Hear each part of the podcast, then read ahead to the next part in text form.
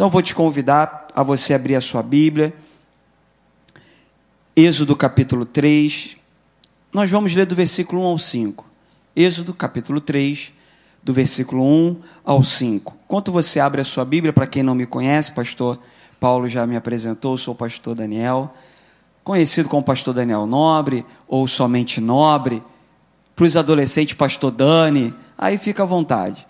Hoje eu estou pastoreando a igreja de Nova Iguaçu, juntamente com o pastor Fabiano, auxiliando o pastor Fabiano, também juntamente com o querido amigo pastor Ablarmin de Deus, minha esposa Patrícia, e eu sou pai do Davi, 12 anos de idade. Feitas as devidas apresentações, que é importante para os irmãos nos conhecerem, deixa eu abrir um parênteses sobre isso. Tem mais ou menos uns seis dias, uma semana, eu estive num tribunal regional do trabalho, ali na rua do Lavradio, cumprido uma agenda, eu precisei ir lá. Eu estava no elevador, o elevador estava muito cheio, era um dia de bastante audiência. Eu entrei, estava com a minha mochila, entrei no elevador. Aí uma pessoa no elevador, bem cheio, eu conheço o senhor. Falei, me conhece? Me conhece da onde? Eu, tentando fazer um exercício ali para. a senhora me conhece da onde? Ela, da internet. A senhora me conhece da internet? Já vi o senhor pregando. Falei assim, que bom, irmã. Então a senhora me viu pregando na Maranata. O senhor é membro da Maranata, de uma de nossas igrejas? Não, eu não sou membro da Maranata, não, falou o nome da igreja dela. Mas eu já te vi algumas vezes, na última vez que eu te vi, foi pregando na Tijuca, no Tribunal Regional do Trabalho, elevador, está todo mundo prestando atenção, olhava para ela, olhava para mim, olhava para ela. Então, nós somos pessoas públicas, isso aumenta a nossa responsabilidade, porque nós estamos testemunhando. Então é importante a gente se apresentar, a gente não sabe quem está nos ouvindo, amém? Já mando um abraço para os nossos irmãos que estão nos assistindo pela internet, pelo YouTube, que Deus possa também te alcançar através da sua palavra. Então nós vamos ler aqui Êxodo capítulo 3, do versículo 1 ao 5. Texto conhecido, com certeza você já leu esse texto, talvez, às vezes até mais do que eu. E diz assim, a palavra do Senhor. Moisés apacentava o rebanho de Jetro, seu sogro, servo de Midian, e levando o rebanho para o lado oeste do deserto, chegou a Horebe, o monte de Deus. Ali, o anjo do Senhor lhe apareceu numa chama de fogo, no meio de uma sarça.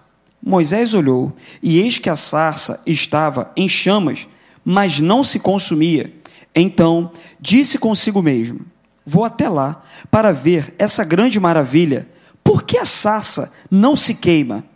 Quando o Senhor viu que ele se aproximava para ver, Deus, no meio da sarça, o chamou e disse: Moisés, Moisés.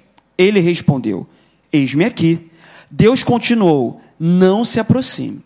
Tire a sandália dos teus pés, porque o lugar em que você está é terra santa. Esse é o texto da nossa, do nosso devocional, do nosso sermão dessa noite.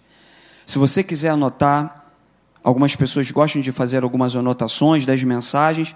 O tema da mensagem é justamente essa ordem que Deus dá para ele de tirar as sandálias. O tema da nossa reflexão de hoje é tirando as sandálias. E aí, talvez você vai fazer um exercício automático. Se você for homem, talvez lembrar daquele momento que você chega em casa tirando o tênis. Espero que você não chegue em casa e jogar jogando tênis para qualquer canto da sala. Aqui não tem ninguém assim. Até porque as mulheres ficam muito chateadas quando os homens chegam e tiram seus tênis e colocam espalhados.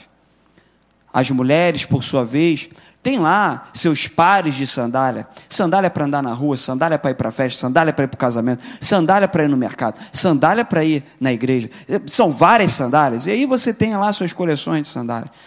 Esse é um exercício nosso ocidental é um, um exercício nosso da nossa cultura. Mas aí eu queria que você não pensasse num contexto de tirar a sandália com o pensamento de brasileiro, de América Latina, do Ocidente. Mas eu queria fazer um exercício com você agora para a gente viajar um pouquinho lá para o Oriente. Eu tenho certeza que Deus vai falar no teu coração.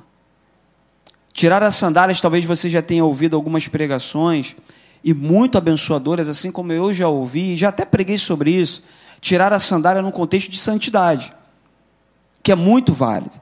Que é quando Deus chega para Moisés e ele fala: Tira a sandália dos teus pés, porque onde você está é um lugar santo, é terra santa. E é muito interessante, Max Lucado ele tem um, num dos devocionais ele tem um, um pão diário, best-seller, foi milhares de pão, pão diário, né? Um livreto, um pão diário, um devocional para cada dia do ano.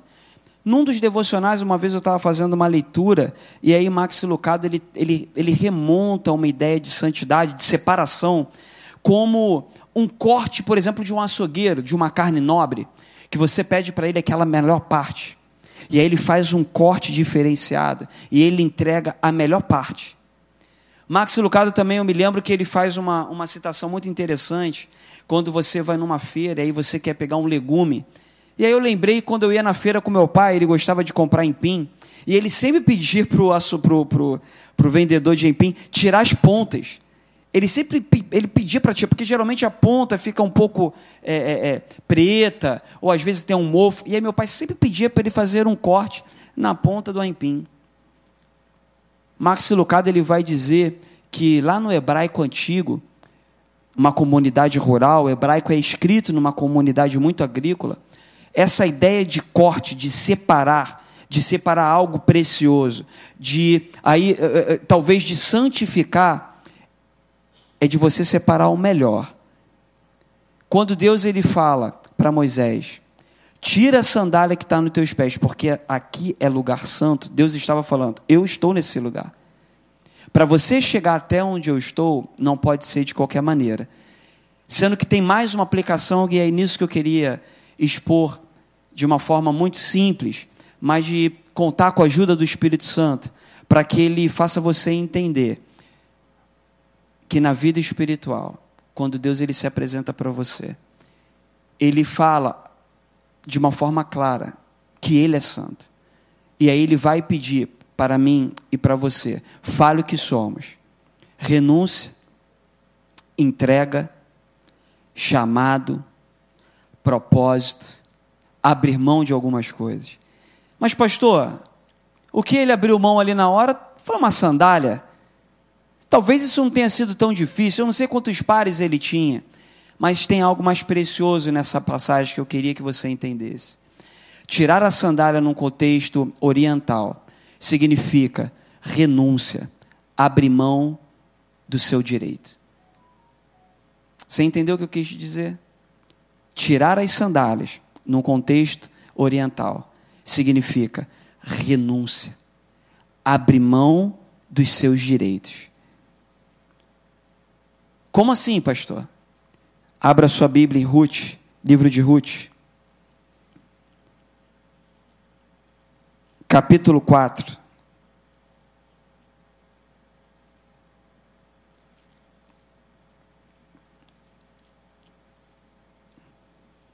Do 5 ao 7 vai dizer assim: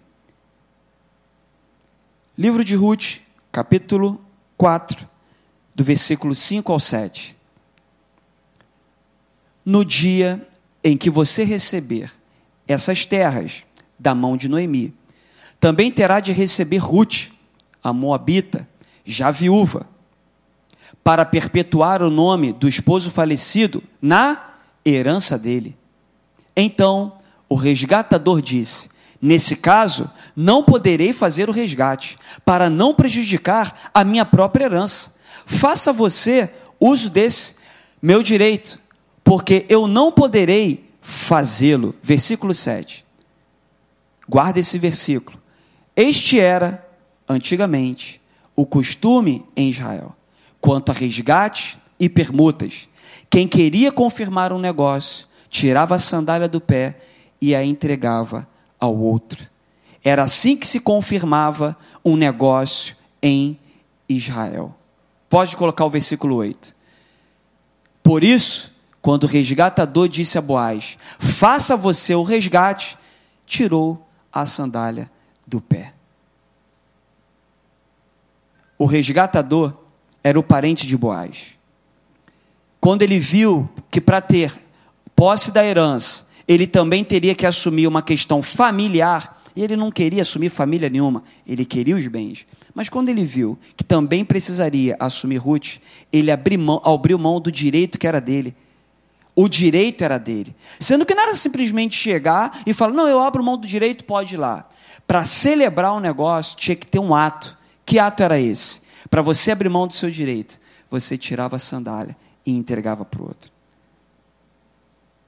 Eu não sei se você conseguiu compreender, talvez que Deus já esteja falando com você. Pensando no que aconteceu naquele ato de Deus frente a frente com Moisés. O sobrenatural já estava acontecendo, mas não era só aquilo. Deus queria um ato de Moisés. Calma que você vai chegar lá. Abra sua Bíblia, Deuteronômio capítulo 25. Deuteronômio capítulo 25. Nós continuamos no Pentateuco. Os estudiosos vão dizer que foi o próprio Moisés que escreveu o Pentateuco. A passagem na sarça foi com quem? Com o próprio Moisés. Quem escreveu Deuteronômio? o próprio Moisés. No escrito de Deuteronômio, capítulo 25, do versículo 5 ao 10, vai dizer assim: Deuteronômio, capítulo 25, do 5 ao 10. Versículo 5: Se dois irmãos morrerem juntos, e um deles morrer sem filhos, a mulher do que morreu não se casará com um estranho, alguém fora da família. Seu cunhado a tomará a receberá por mulher e exercerá para com ela a obrigação de cunhado. O primogênito que ela lhe der será sucessor do nome do seu irmão falecido, para que o nome deste não se apague em Israel. Versículo 7. Porém, se o homem não quiser se casar com a cunhada, ela irá ao portão da cidade falar com os anciãos e lhe dirá: Meu cunhado se recusa a dar continuidade no meu nome ao nome do seu irmão Israel, não quer exercer para comigo a obrigação de cunhado. Então, os anciãos da cidade devem chamá-lo e falar com ele. Se ele persistir e disser, não quero casar com ela, então a cunhada chegará perto dele, na presença dos, dos anciãos, e lhe descalçará a sandália do pé. E lhe cuspirá no rosto e lhe protestará, dizendo: Assim se fará o homem que não edificar a casa do seu irmão. Versículo 10: E em Israel se dará à casa daquele homem o nome de a casa do descalçado. Eu acho que já ficou um pouco mais claro agora para você. Não é simplesmente o fato de você tirar uma sandália porque você está diante de Deus. Precisamos estar diante de Deus com santidade, sim ou não? É sim, é, é claro. Nós não podemos nos achegar na presença de Deus de qualquer maneira. O que significa tirar a sandália? Deus poderia ter pedido para ele: Moisés, entre de costas, entre andando de costas, porque aonde você está é lugar santo. Deus poderia ter falado, Moisés, se apresente diante de mim com os olhos tapados, cubra cubra o seu rosto com as suas mãos, porque você está diante de mim, aqui é terra santa. Deus poderia ter falado que estava numa terra santa, como ele falou que estava, mas ele poderia ter pedido uma série de outras coisas para Moisés. Por que Deus pede para ele tirar as sandálias? Porque naquele costume, tirar as sandálias significava algo muito caro. Abrir mão de direitos. Quais são os seus direitos? Quais são os meus direitos, pastor? Os meus direitos? Direito de ir e vir. Eu tenho o direito de me casar. Eu tenho o direito de não me casar. Isso é um direito meu. É uma questão de livre-arbítrio. Eu posso ir para algum lugar e pegar uma condução popular, ou posso chamar um Uber, ou posso pegar um carro na garagem e ir. É, são direitos que nós temos. Direito de comprar bens, de morar numa casa ou de comprar um apartamento de comprar uma casa na praia ou de comprar uma casa é, num lugar de, de, de mata. São direitos que nós temos, direitos legítimos. Não se trata uma questão de pecado, se trata de uma questão de direitos. E sobre isso não tem questionamento. Mas chega um determinado momento da vida de Moisés, que lá no versículo 1 vai dizer que ele estava apacentando as ovelhas de quem? Volta para o texto. Se você fechou a sua Bíblia, você pode abrir. Porque de vez em quando a gente vai dar uma consultada. Pastor, não trouxe a minha Bíblia. A nossa equipe de mídias rapidamente já colocou lá, ó, versículo 1. Moisés apacentava o quê? O rebanho de Jetro, o seu sogro, servo de Midian. Era um direito dele, ele poderia ter se recusado.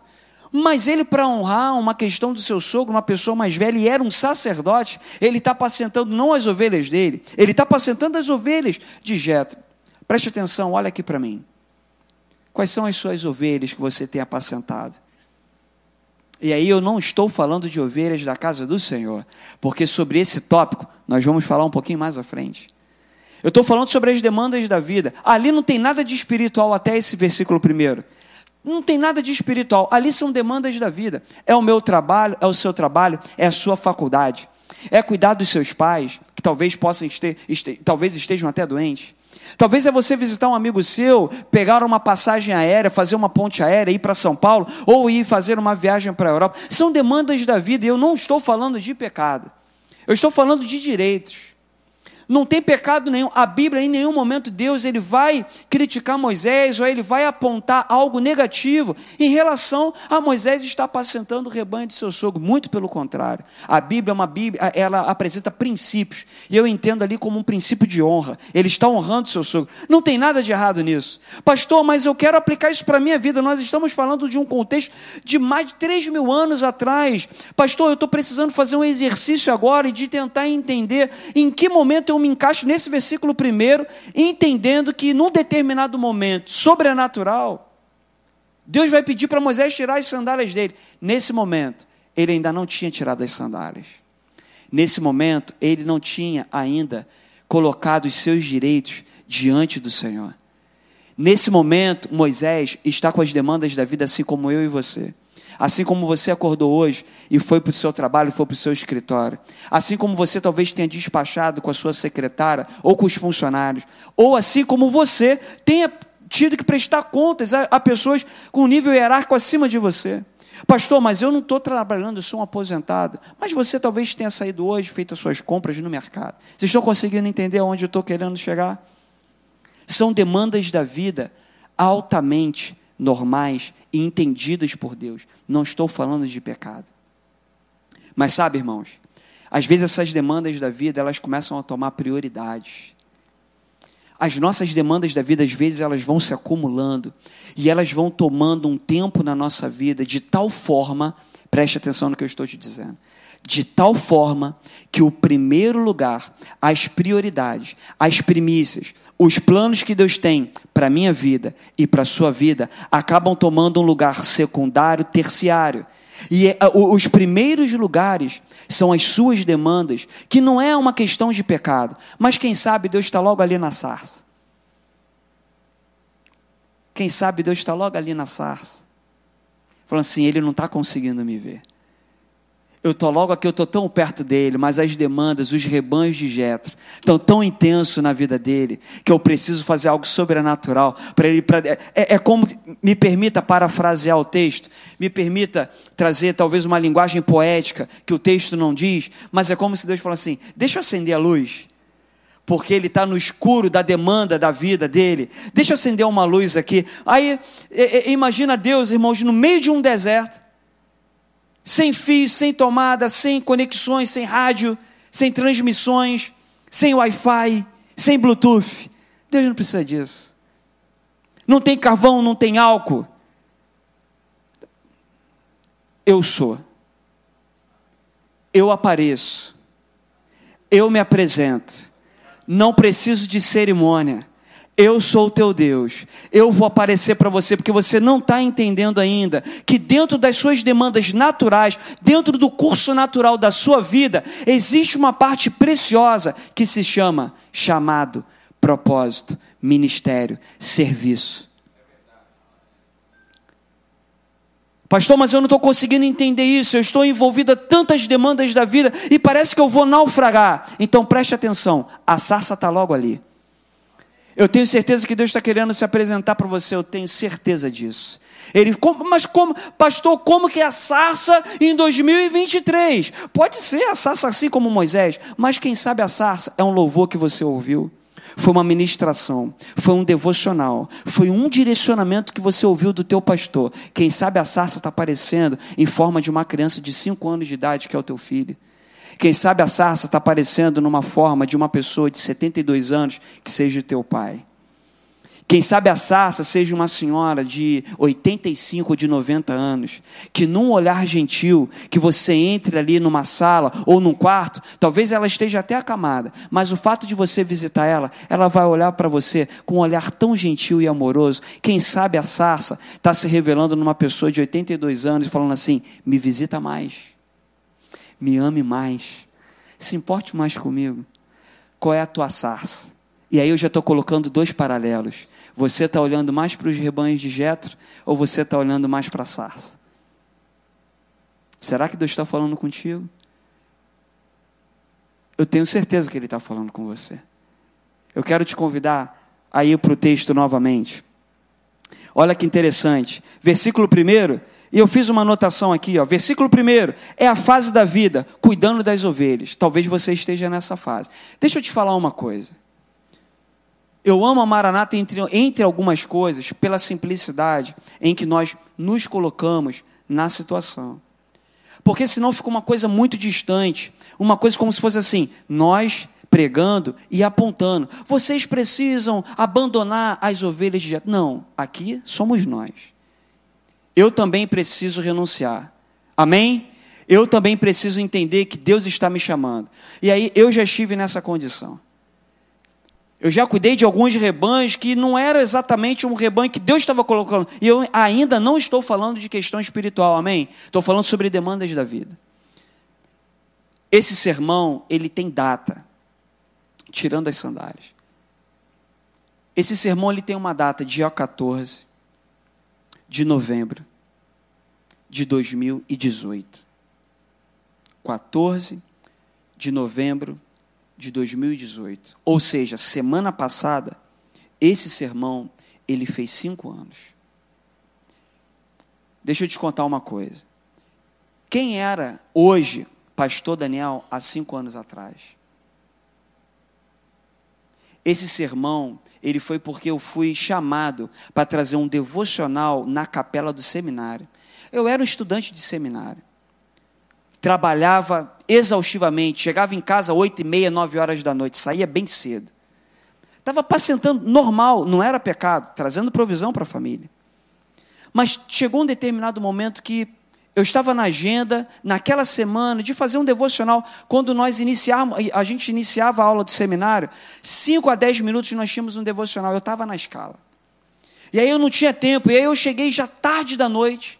Peguei a minha Bíblia, peguei um papel, um caderno que eu tinha e comecei a escrever. Falei, vou falar sobre essa manifestação da sarça. E aí eu pensei, estudei grego, hebraico, sobre santificação, sobre se apresentação diante de Deus. Irmãos, aí Deus foi e me levou. A renúncia. E Deus falou assim: assim como essa sarça estava pegando fogo na frente de Moisés, eu estou na tua frente agora isso Deus começou a falar comigo, eu escrevendo, irmãos. Esse devocional aqui. Irmãos, foi claro como a água. Deus falando para mim: você precisa tirar as sandálias, mas é um direito seu.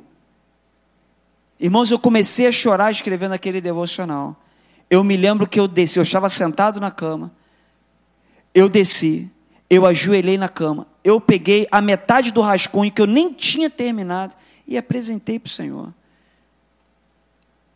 Quem era o pastor Daniel em 2018?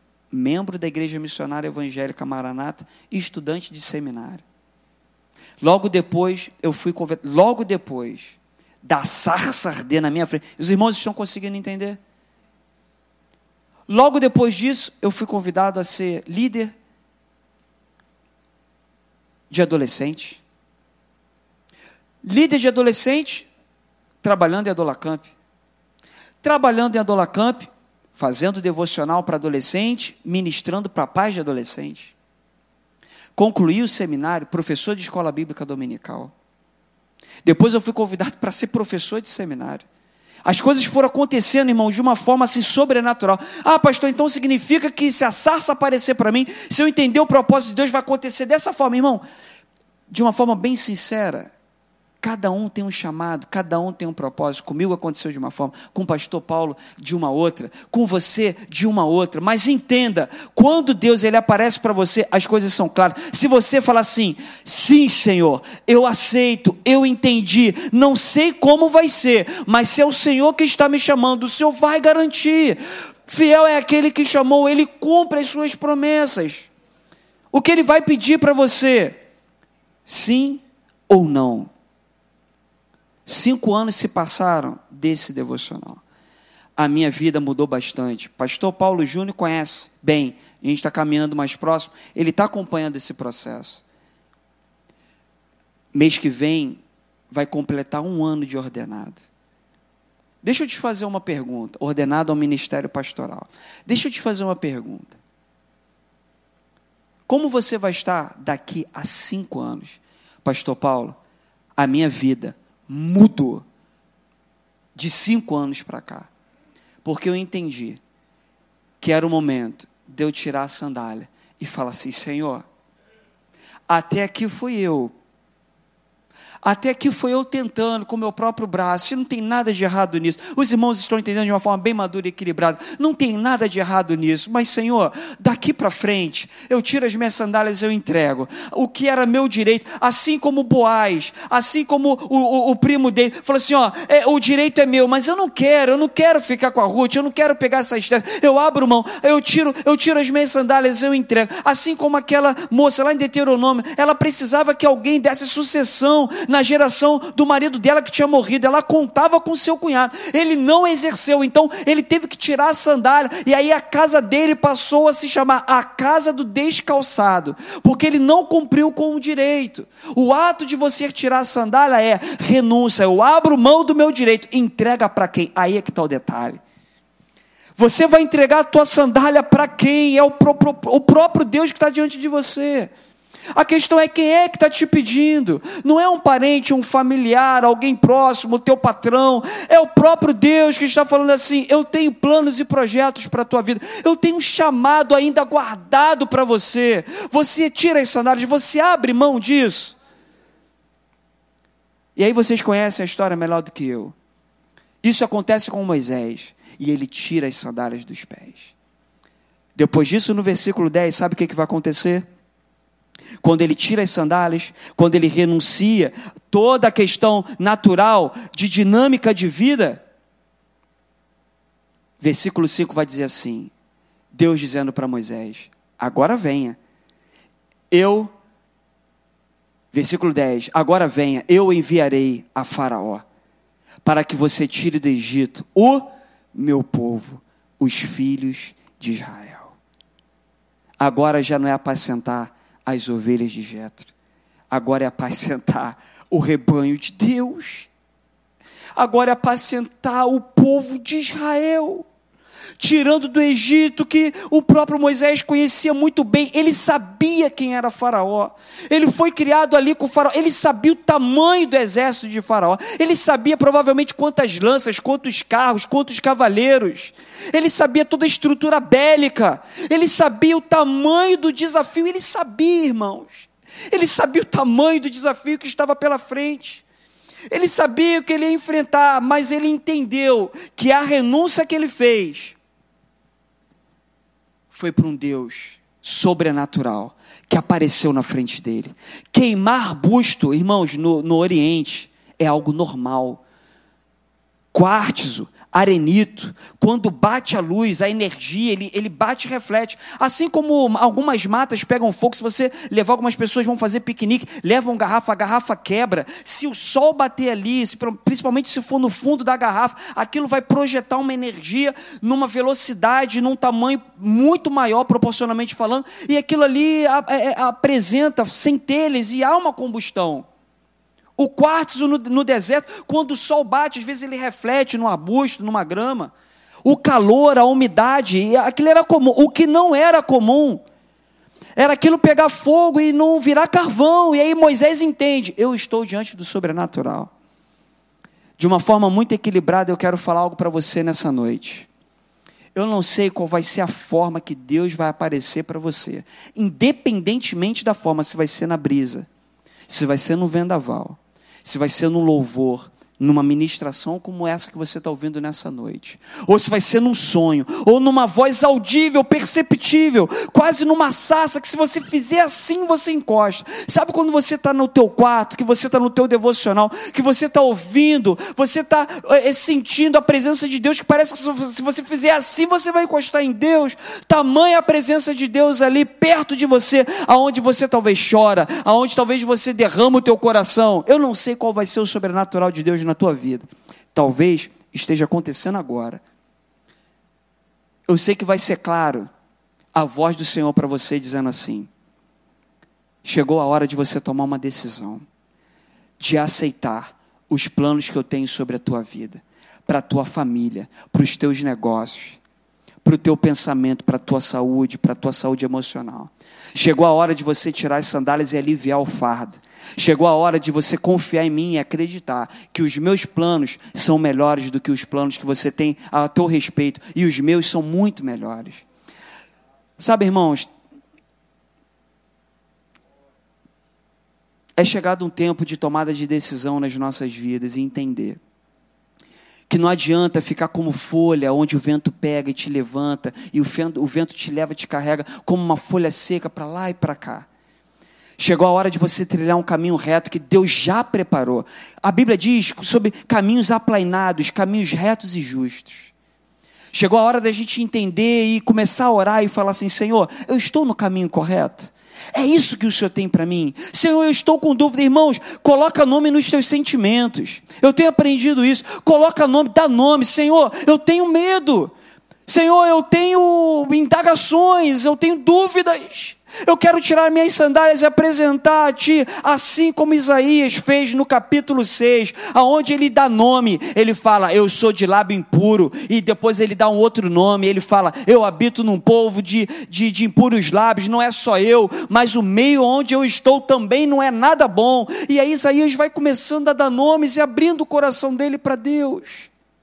E aí Deus também de uma forma sobrenatural aparece. A Bíblia vai dizer que serafins, carregando brasas tirada do altar, toca nos lábios. Sabe o que eu aprendo com isso? O nome que ele dá, a dificuldade que ele coloca diante de Deus, é aonde Deus vai atuar. Porque é aonde ele se humilhou. Quando Isaías se humilha, ele fala: "A minha boca é a parte deficitária". É aonde Deus vai fala: "Então se é isso, está resolvido". Porque a questão é, é para cumprir os planos de Deus, então qual é a dificuldade? Fala assim, Senhor, eu quero cumprir os planos que o Senhor tem para mim, mas a dificuldade é essa. Ah, irmãos, eu entendo que é como se a sassa já estivesse ali, ó, já está acesa, o fogo já está pegando. Deus só está querendo que você dê nome, que você tire a sandália e fale assim, Senhor, vai na frente por mim, eu tenho certeza, irmãos, que você vai viver um sobrenatural, assim como Moisés. Versículo 1: apacentando as ovelhas de Jeto, demandas da vida. Versículo 10, ele aceita o chamado. Agora ele vai apacentar as ovelhas e os rebanhos de Israel. Versículo 10 diz assim: Agora venha, eu o enviarei. Eu não sei quais são os caminhos que Deus vai te enviar, irmãos. Talvez seja um caminho simples. Às vezes a gente pensa, né? Tão grande Deus vai me enviar. Vai... Irmãos. Eu fico me questionando ao longo dos últimos anos: Senhor, confirma o teu chamado e o teu propósito, porque importa é cumprir.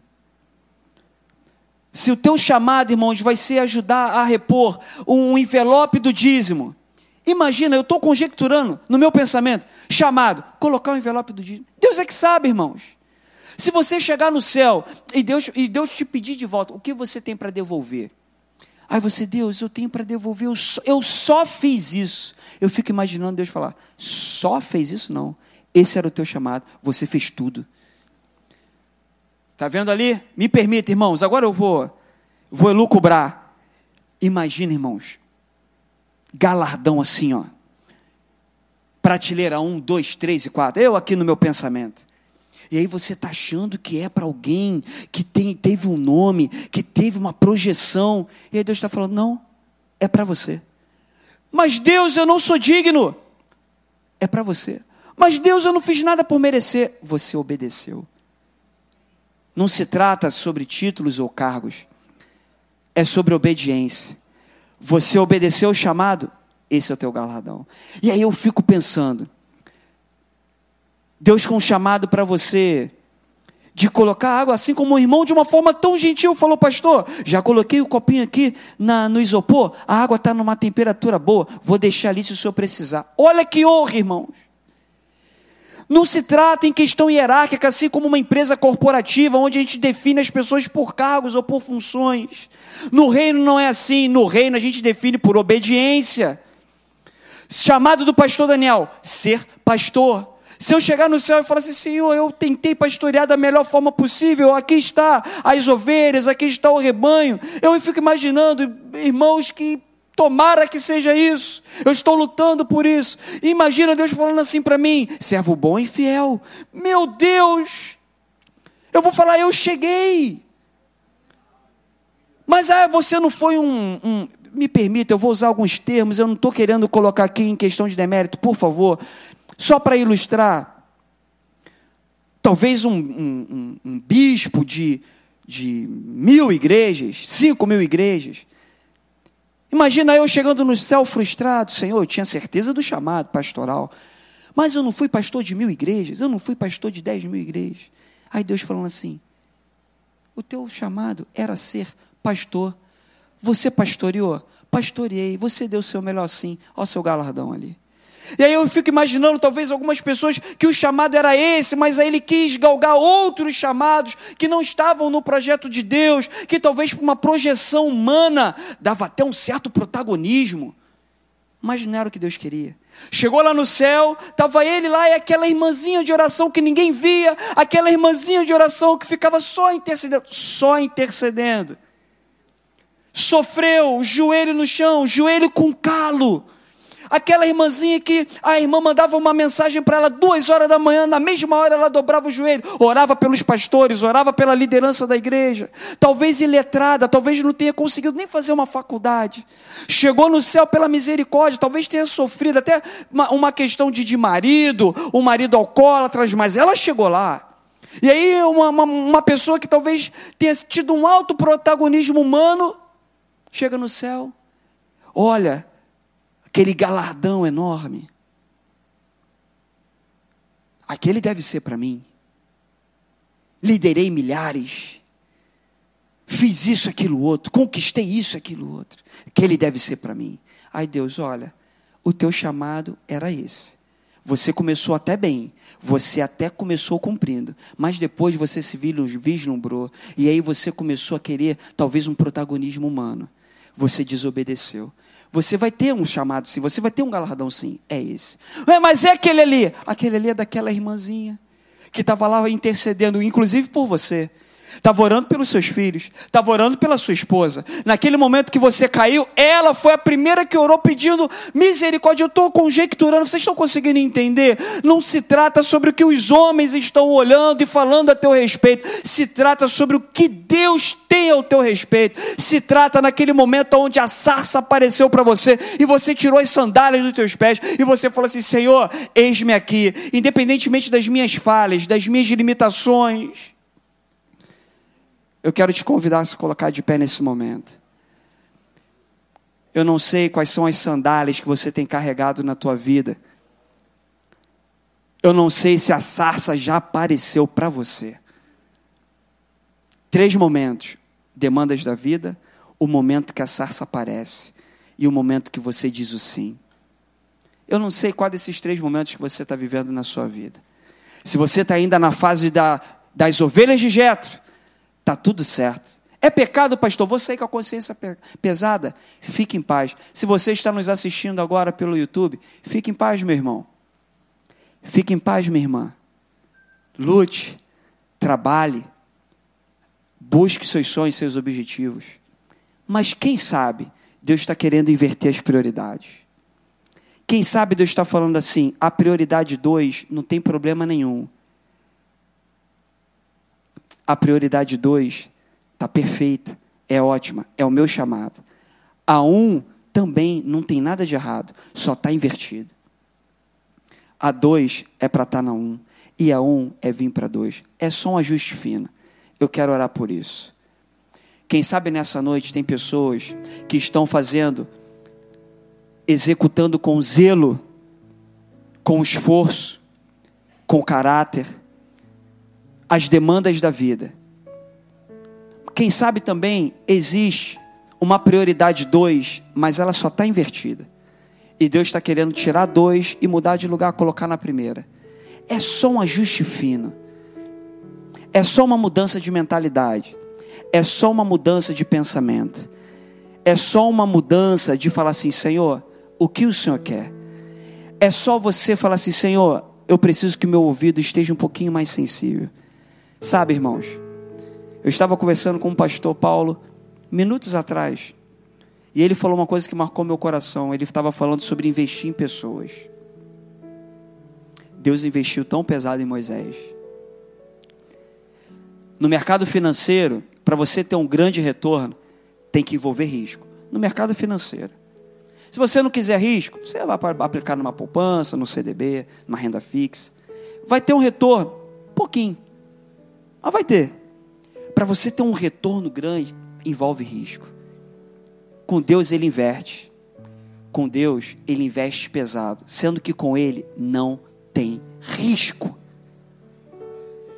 Confia, irmãos, por que, que você está segurando essa sandália? Está tão claro, foi tão claro para mim. Será que não está claro para você nessa noite? Está tão claro para mim, não há o que temer, precisa ficar assustado, não. Ah, mas minha vida vai mudar para mim, para o pastor Paulo Júnior, mudou, mudou bastante. Mas não significa que também vai ser com você, você vai ter que mudar radicalmente. Talvez para você seja apenas um ajuste fino, é só inverter algumas prioridades, é só arrumar os cômodos da sua casa. E aí eu estou falando numa questão espiritual. Não estou falando dos seus móveis, da sua mobília. Estou falando dos cômodos da sua vida família, finanças, saúde. Talvez o sobrenatural da tua vida seja assim, ó, você colocou a tua saúde em quinto lugar. Vamos colocar ela lá agora na, no nível 1. Um. Vamos cuidar aí desse coração. Vamos cuidar dessa pressão que você já abandonou o remédio aí há um tempo. Sabe por quê? Porque Deus te ama o sobrenatural dele se revela em amor. Você está entendendo o carinho de Deus para você nessa noite? Pastor, eu achei que, havia uma, que eu ia ter uma, um sonho de madrugada. Pode ser, pode ser. Pode ser que alguém aqui tenha uma experiência muito sobrenatural. Depois me conta, eu vou querer saber. Mas talvez o sobrenatural da tua vida seja você chegar em casa, falar para o teu filho: senta do meu lado aqui, segura na minha mão que, que foi, mãe? Não é nada. Só queria que você ficasse do meu lado um pouquinho. Tem tanto tempo que a gente não se abraça. Talvez você seja surpreendido sobre um sobrenatural. Sabe qual sobrenatural que pode acontecer numa circunstância dessa? Teu filho cair em lágrimas. Fala assim: estava precisando de um abraço seu, mãe. Talvez o sobrenatural seja um filho chorando numa noite que há dois anos ele não tem uma experiência dessa. Acho que você já entendeu. Feche teus olhos. Senhor, que bom, que bom, Senhor. Que bom que nós estamos diante de Ti, Pai. Que bom que o Senhor ainda aparece em sarças, mas sarças tão simples, sarças tão perceptíveis. Ficou claro para Moisés que era Deus, ficou claro, ele ouviu. Ah, Senhor, queremos ouvir a Tua voz de forma clara. Ensina-nos a contar os nossos dias de maneira tal em que alcancemos a sabedoria. Ensina-nos a contar os nossos dias, Senhor. Ensina-nos, Pai, a entender que existem prioridades. Existem ordens, Senhor, que precisamos dedicar. E a tua palavra me dá uma orientação preciosa, dizendo que buscai primeiro o reino de Deus. As demais coisas vos serão acrescentadas. O Senhor não está dizendo e menosprezando as demais coisas. O Senhor só está dizendo que elas vão ser acrescentadas. Mas a gente precisa mudar o foco, mudar o direcionamento. Abençoa esse homem. Abençoa essa mulher. Abençoa esse jovem.